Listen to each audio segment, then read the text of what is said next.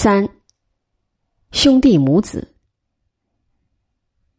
辽太祖的遗孀是一位铁血皇后，她叫述律平，小字月里朵，回鹘人的后裔。《辽史本传》说她简重果断，有雄略。在伏兵进杀前来靠验的七部大人的献策上，我们已领教过这种果断的雄略。他随太祖东征西讨，也安弓马征战。他生下三个儿子，长子即被太祖立为皇太子的耶律倍，次子就是辽太宗耶律德光，幼子耶律李胡是他最偏爱的，这也是人之常情。辽太祖曾对他说起，次子德光必定会振兴契丹。天赞元年（九百二十二年），太祖命德光为天下兵马大元帅，有意在军旅上让其历练。而皇太子对汉文化十分倾慕，曾劝太祖说：“孔子万世所尊，应先礼祀。”太祖遂建孔子庙，命他春秋祭奠。辽灭渤海，数律后力赞太祖册封皇太子为东丹王，也有意让皇太子避开德光。在讨灭渤海残余势力中，德光显现出军事才略。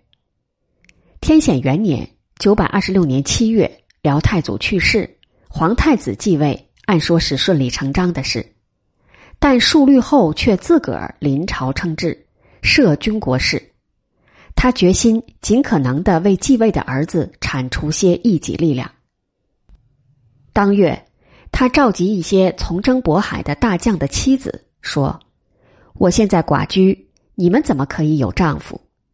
接着把这些大将找来，问他们想念先帝否？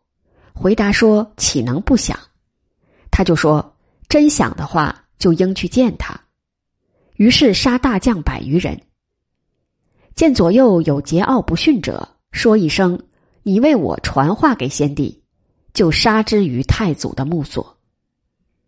据说在安葬太祖时，他问汉军将领赵思温：“你追随先帝最亲近，何不同去？”答道：“亲近莫如皇后，你去我就跟上。”数律后说了一句心里话：“四子幼弱，国家无主，我不能去。”最后。他没杀斯温，但未堵人之口，便忍痛自断右腕，随葬墓中。实际上，这年他的长子二十八岁，次子也已二十五岁，早不再年幼。他大杀太祖旧臣，既有类似明太祖晚年杀功臣，为后继者扫清障碍的政治原因，又有随心所欲报复反对者的性格因素在内，例如。耶律铎真就因为曾建议先西讨再东征，而与他的设想相左，他一称制就把他关起来，赌咒道：“铁所朽，当视辱。”数律后不太喜欢深受汉族儒家文化影响的长子耶律倍，而希望次子德光继位，但长子早立为皇太子，令他棘手难办。在一次朝会上，他暗示己意，南苑。以礼谨耶律迭里，坚持帝位宜先立长。数律后以党父东丹王的罪名将其下狱，加以炮烙之刑，最后处死抄家。杀鸡儆猴，群臣遂不敢再与争议。次年十一月，数律后临朝称制已一年四个月了，见群臣不可能再违拗自己的意志，始行立帝大计。他命二子各自骑马立在帐前，对诸将说：“两个儿子我都喜欢，不知立谁好？你们各选择可立的，执起马配吧。”大家心知其意，争执德光的配头。他振振有词的说：“众心所欲，我怎敢违背？”耶律倍不得不向众人表示愿意让位，于是当天就立德光为帝，此即辽太宗。尊他为皇太后，称耶律倍为让国皇帝。耶律倍被迫让位不久，愠怒之下，即率数百骑准备南投后唐。被巡逻发现而阻遏。述律太后倒不怪罪，仍让他回东丹国，但他明显见疑于太宗，其中或许也有述律皇太后的因素。天显三年，太宗升原渤海国辽阳为南京，今辽宁辽阳，命自己的长兄从东丹国的都城天福，即原渤海国都城，在今黑龙江宁安西南，喜居于此。又派卫士暗中窥伺其动向，将他监管起来。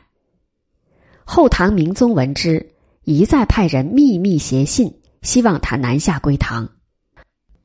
他感慨地说：“我把天下让给了主上，反被遗弃，还不如前往他国，以成全吴太伯让国的美名。”天显五年十一月，他携带亲从，乘船载书数千卷。福海至登州，今山东蓬莱。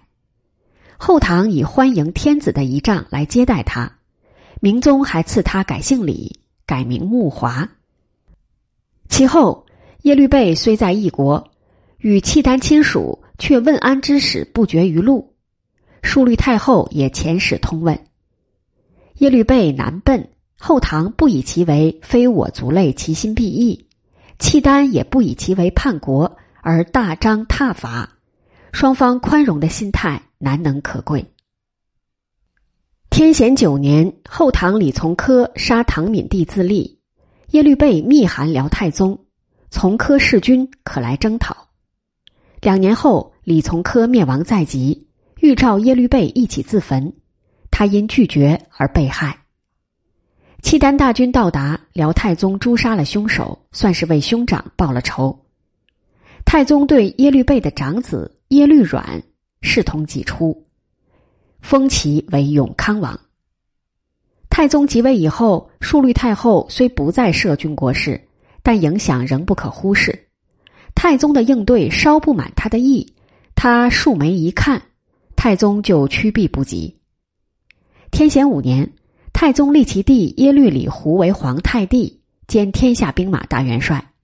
显然有太后让幼子继承皇位的意思在内，但李胡生性残酷，稍怒就情人脸面或扔入水火，很不得人心。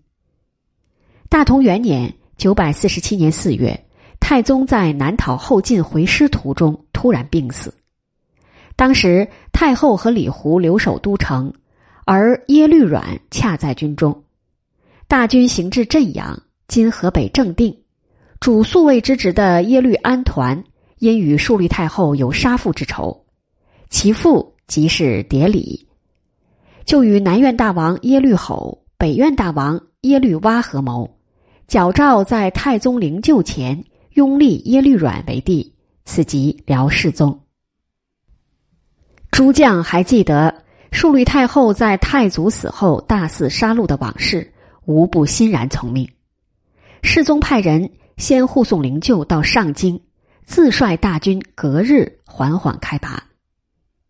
太宗灵柩抵上京，述律太后不哭，却抚摸尸体说：“待国中人畜安定如故，再来葬你。”他对长孙继位大为恼怒，即派李胡率京师留守军和攻卫军前去攻打。在太德泉，两军相遇，李胡被世宗率领的原。迭腊部精兵强将所击败。闰七月，世宗军继续北上，在黄河石桥（今内蒙古巴林右旗西南）与树立太后和李胡卷土重来的军队对阵。李胡押着世宗群臣的家属作为人质，扬言：“我如打不赢，就先杀了这些人。”眼看祖孙叔侄就要自相残杀，形势一触即发。双方在黄河上隔岸对峙了好几天。替引耶律乌质对太后说：“以言和解，势必有成；否则就应速战以决胜负。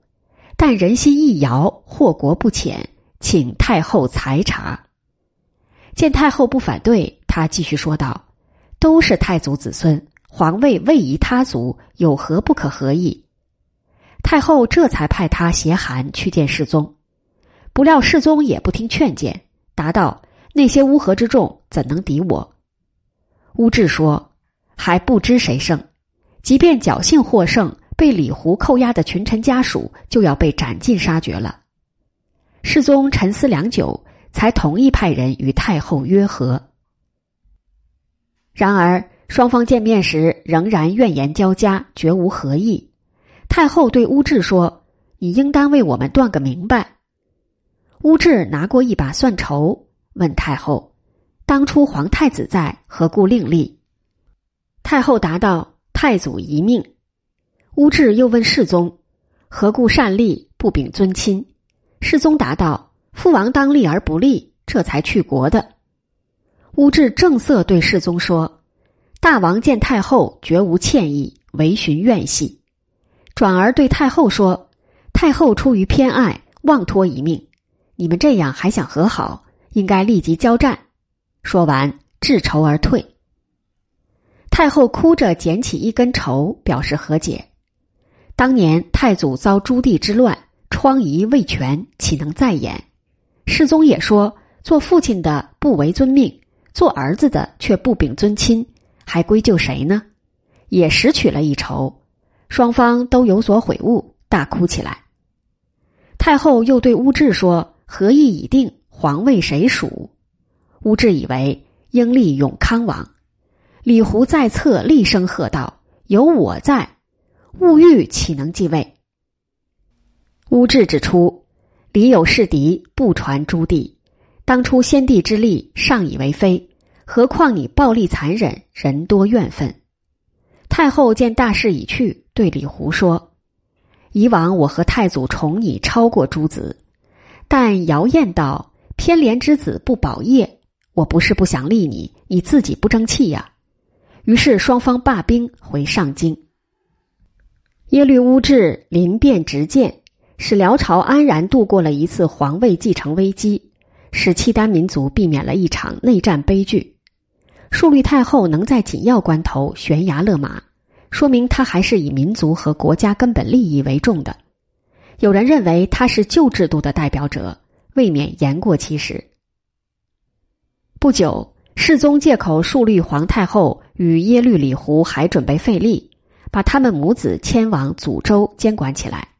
今内蒙古巴林左旗西南，这年世宗的这位亲祖母已经六十九岁了，他将在幽禁中度过余生最寂寞的六年。至于李胡，在辽穆宗时因其子谋反牵连入狱，最后死在狱中。《辽史本传》说：“李胡而下，宗王反侧，无代无知，辽之内乱，与国终始。”其根本原因还在于辽治赋予宗王以相当大的实力和相当高的权位，而缺乏有效的制约措施。一有气候，就会酿成一幕幕兄弟叔侄操戈相向的闹剧。